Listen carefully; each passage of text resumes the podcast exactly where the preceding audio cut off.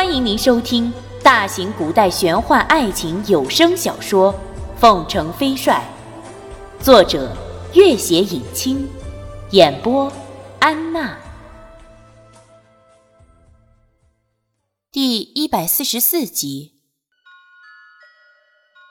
种种疑问在君玉的脑海里飞速转过。这花儿要在什么情况下才会枯萎？通常情况下。伯克多转世后就会枯萎了，一旦枯萎啊，就毫无用处了。伯克多一般要多久才能转世？一般要三年以后。拓桑根本没死，自然谈不上什么转世。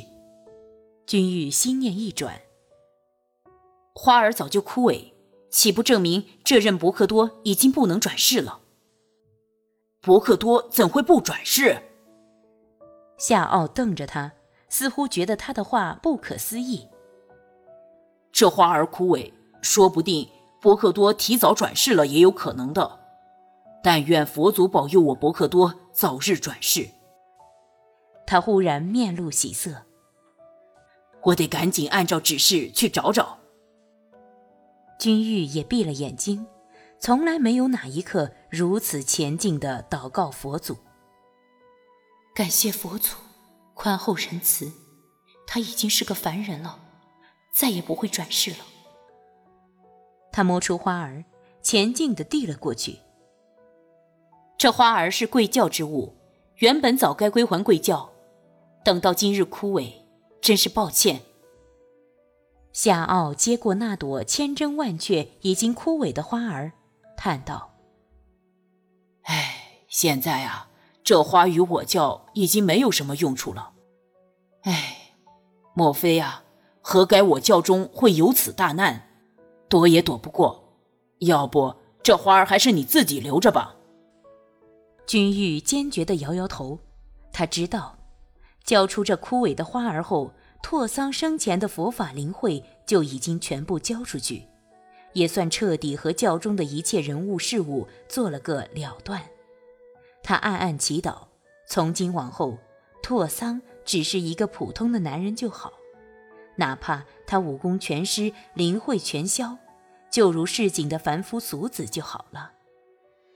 夏奥忽然想起一件事情：伯克多死后，他们知道了君玉的身份，但是众人都清楚，二人之间玉洁冰清，绝无什么苟且暧昧。因为伯克多的灵慧化成一朵花，就是最好的证明。这也为伯克多在戒律堂的那次审判彻底做了个了断。只是屈死了那个叫做央金的女孩子。但是伯克多毕竟和君玉感情深厚，超出常人。他惊喜地盯着君玉：“花儿一直在你身上，你有没有感觉到过伯克多的气息？”请原谅，我不是教徒，不能理解转世这种奇事。我从来没有感觉到他的任何气息。君玉摇摇头，第一次发现说谎并不是一件很困难的事情。夏奥十分失望的自言自语了几句，拖了铁棒，茫然的走了。君玉看着他走远，心里微微有些歉意和愧疚。他在西北军中时曾得夏奥元首，又和几个目前正在流亡的大住持交情不错。此刻见他们辛辛苦苦地踏上一条永无结果的寻访之路，只为了解除教中大难和永远的信仰。可是自己明明知情，却绝不会也绝不敢告诉他们真相，心里的愧疚之意越来越深。他寻思。今后若有机会，一定要好好为他们尽一份力，全做补偿和酬谢。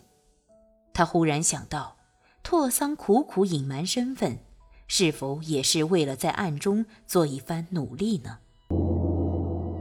金殿上，孟元敬拿着刚刚收到的八百里加急军情，匆匆觐见皇帝。看了公文，不禁大喜过望，从龙椅上站了起来。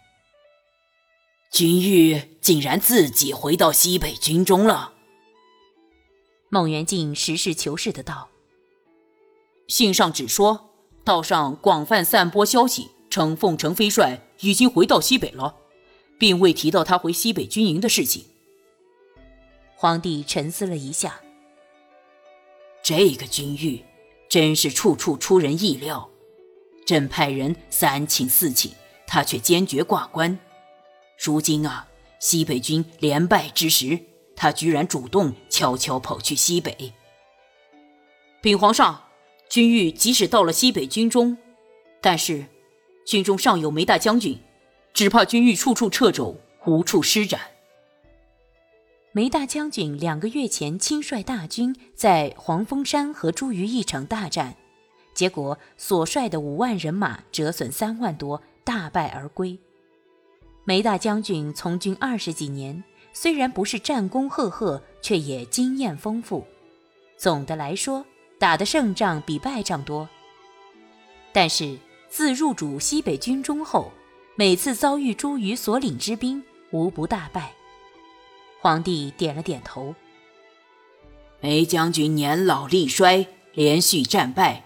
已不适合西北战场，立刻下令将他调回京中。如今整个北方军情紧急，北十三省兵马全交由军御统领，这是调兵的虎符。孟大人，这次你亲自微服前去宣旨，就说无论他是什么身份，朕也绝不会再加以追究，只希望他竭忠尽力，保我北方边境安宁。孟元敬迟疑道：“那监军呢？”皇帝哈哈大笑起来：“哈哈哈哈！孟大人，你真不愧是君玉的好朋友，处处替他想得这般周到。监军嘛，还是留在那里当个摆设好了。你也清楚，君玉几层把他放在眼里了。放心，他干扰不到君玉的。”臣先替君玉谢恩。待孟元敬告退，皇帝看了看御前带刀侍卫汪军，汪军也是满脸喜色。皇帝叹道：“哎，汪军啊，你最知我心意。如今文官贪钱，武将骄横，那些战功赫赫、拥兵自重的，稍有不慎，兵变逼主也是常事。但是君玉不同。”如果她真是个女孩子，相比之下，总没有那群悍将封妻荫子的无尽的野心和权欲。他怕被揭穿身份，其实他不知道，朕有时虽然很想揭穿他的身份，有时又很怕揭穿他的身份，尤其是西北战场连败之际。毕竟啊，满朝文武，他是朕最放心的一个人。王军立刻道：“正是如此，君公子品行高洁，从无勾心斗角、尔虞我诈之野心和狠毒，生平运筹帷幄，凭的全是真本事。他是臣最佩服之人，有他在军中，皇上绝对可以放心。”孟元敬来到和石兰妮姐妹的约定之地，多日不见。石兰妮的脸上居然有了一丝轻松和喜色，因为她的妹妹石红妮已经怀孕了。姐妹俩在宫中的盛宠一时无两。石红妮低声道：“哥，听说梅妃的父亲连吃败仗，要返回京中了。”“是啊。”石兰妮冷笑，声音十分微小：“哼。”也幸得母亲妙计，让梅妃流产失宠。若是他生下皇子，只怕梅大将军再多打几次败仗，皇上也不会把他调回来的。孟元敬看了看石红妮隆起的腹部，点了点头。如今你们姐妹只要按照舅母的安排，小心行事，在宫中的地位已经无需担忧。那。谁又被派到西北军中了？孟元敬笑了起来。哼，是你们的一位故人。哼，君公子。施兰妮姐妹对视一眼，大喜过望。